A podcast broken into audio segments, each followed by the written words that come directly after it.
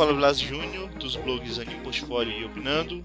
Antes de começar o podcast, gostaria de me desculpar com os ouvintes do Opinando Shibun, pois essa semana não teremos edição 79 do podcast, porque tanto o Patrick quanto o Luke não puderam gravar. Então, seu podcast quinzenal sobre cultura visual e Batman Feira da Fruta estará de volta normalmente daqui a duas semanas, se der tudo certo. Mas para não passar essa semana em branco, hoje eu lhes trago uma edição especial do Yo!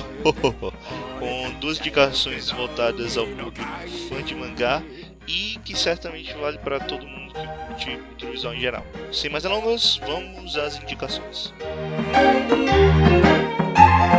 indicação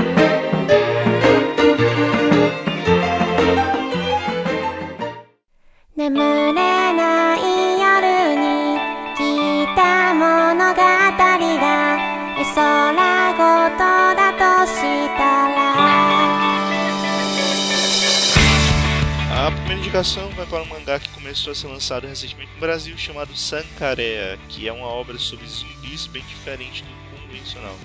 O mangá de autoria de Mitsuru Hattori é serializado na revista mensal Besaitsu Shonen Magazine desde dezembro de 2009 e continua em publicação.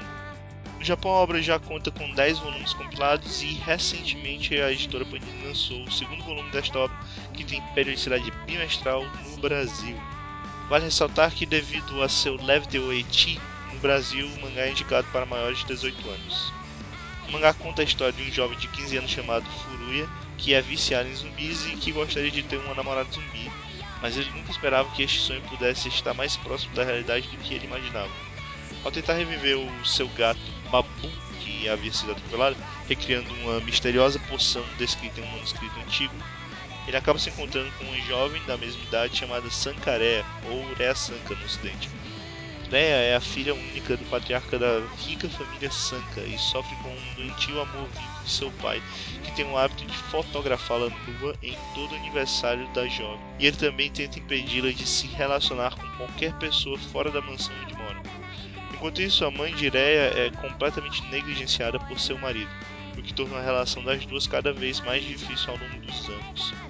Areia gostaria apenas de ser uma garota normal, mas a afeição doentia de seu pai sempre a impediu de cumprir esse sonho. Em troca dela ajudar o Furu no processo de descobrir o elemento que falta na poção que poderá ressuscitar o Babu, ele não iria contar suas saídas escondidas direto para ninguém.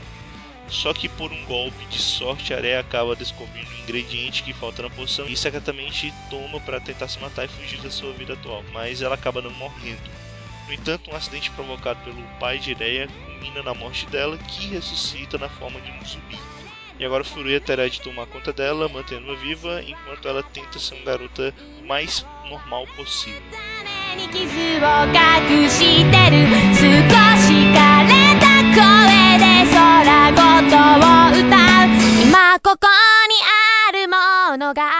全てだ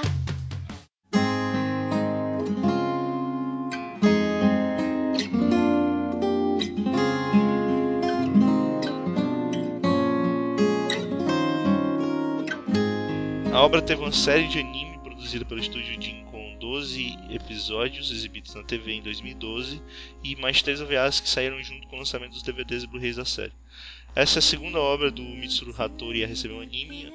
Esse mangá quem Kozenankei Suyebu Misho, que fala sobre um clube colegial de natação, também já havia ganhado um anime em 2007. Inclusive o Misho foi a obra que me apresentou ao autor. O traço do mangá é o ponto mais alto da obra, mas o roteiro também é bem interessante, contando com uma dose leve de suspense, comédia, romance e etílico, além de ser cheio de situações cotidianas bem inusitadas provocadas pelo estado atual de Ireia, fora o drama por vezes bem denso. Eu gosto muito da forma como o autor desenvolve os personagens e das viradas que fazem a história alternar entre momentos de humor descompromissado para um drama bem sério. Enfim, eu acho que o público em geral deve curtir o mangá Sankareya por ser tanto uma obra de zumbi bem diferente do convencional, quanto pelo conjunto arte e história que eu acho bem agradável. É isso.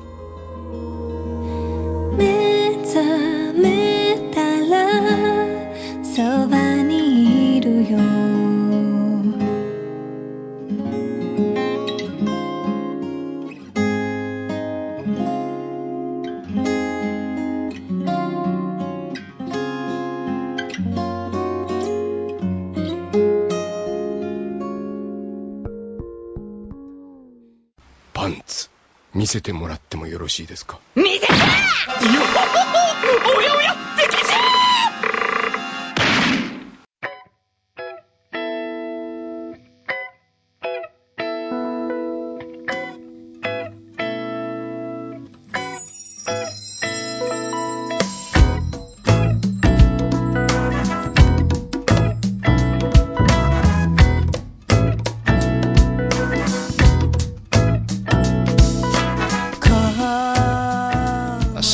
indicação de hoje vai para um livro e mangá já citado no Yobinano Shibuya 78 pelo Carlírio Neto do blog Netoin.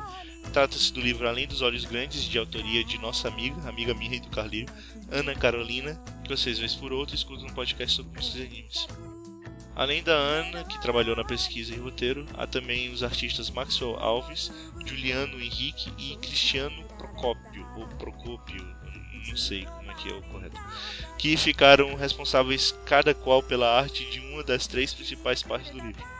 O livro é uma expansão do trabalho de conclusão de curso da Ana e apresenta, como o subtítulo do livro sugere, um estudo em mangá sobre mangás. A obra é dividida em três partes principais e no final conta com algumas das entrevistas feitas pela Ana. Cada uma das partes principais do livro são apresentadas pela carismática Soninha, personagem criada com o intuito de nos guiar ao longo da obra e apresentar de maneira didática cada um dos assuntos abordados, sendo ela desenhada de maneiras diferentes por cada um dos artistas. A primeira parte do livro, desenhada pelo Maxwell, fala sobre a história do mangá desde o século XIX, quando o termo foi cunhado, até os tempos atuais, explicando a evolução da mídia e todos os percalços que a mesma teve de transpor até se tornar o que é hoje em dia. A segunda parte, desenhada pelo Juliano, fala sobre as características que definem o mangá e como elas são empregadas. Nessa parte nos é explicado detalhes sobre como é desenvolvido a arte e o roteiro dos mangás e como eles se diferenciam de acordo com o gênero da obra e público-alvo, além de como essas características foram mudando ao longo dos anos. Por último, a terceira parte, desenhada pelo Cristiano, fala sobre a história dos mangás no Brasil e como foi o processo que fez com que, ao longo dos anos, o mangá deixasse de ser um tipo de mídia consumida apenas por japoneses e seus descendentes que moram no país, para se tornar uma das mídias mais consumidas pelos adolescentes e pelos jovens adultos do país, como eu e como a maioria dos ouvintes.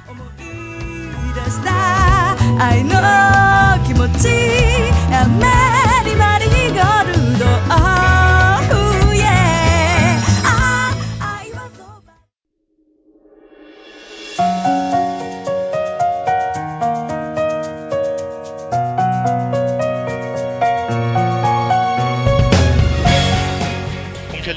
sobre mangás e pesquiso bastante sobre o assunto, a primeira parte do livro não foi muito novidade para mim. No entanto, é um dos melhores textos sobre a história do mangá que já li pela forma didática como os acontecimentos são expostos. Fora que é uma leitura muito mais interessante que convencional por ser um quadrinho. Também já conhecia um pouco sobre a terceira parte, mas obtive muitos novos conhecimentos, principalmente em relação às primeiras publicações de obras nacionais. Aliás, vale muito a pena conferir as entrevistas do final do livro como sendo um complemento para esta parte. Por último, a segunda parte do livro foi a que mais me empolgou, porque não tenho tanto conhecimento sobre detalhes da forma como o mangá é criado. Claro que algum conhecimento dessas características eu tinha, afinal não sou um leitor tão novo assim. E elas sempre são citadas nas pesquisas e livros que leio. Mas quase nenhuma das obras que li anteriormente fala tão bem como estas características são de fato empregadas nos mangás. Enfim, acredito que o livro seja uma obra excelente para quem tem pouco ou nenhum conhecimento sobre o assunto e uma obra muito boa para quem já o conhece. Vai ressaltar por ser um livro criado com o apoio de projetos governamentais e sem editora, a distribuição é praticamente inexistente, sendo encontrada apenas em lojas de Curitiba, onde os autores moram. Mas existem algumas maneiras de consegui-lo mesmo fora da capital paranaense. Você pode comprar o livro pela loja online de Store, ou fazer como eu fiz, entrar em contato com a própria Ana pelo e-mail mioru.tian.gmail.com, vai estar no post, que vai te informar como proceder com a compra. Por sinal, é até melhor usar o e-mail, pois você pode pedir que ela autografe seu livro, como eu fiz. Vocês podem conseguir mais informações acessando a página no Facebook do livro, facebook.com.br página AOG. 私を見てちっぽけな世界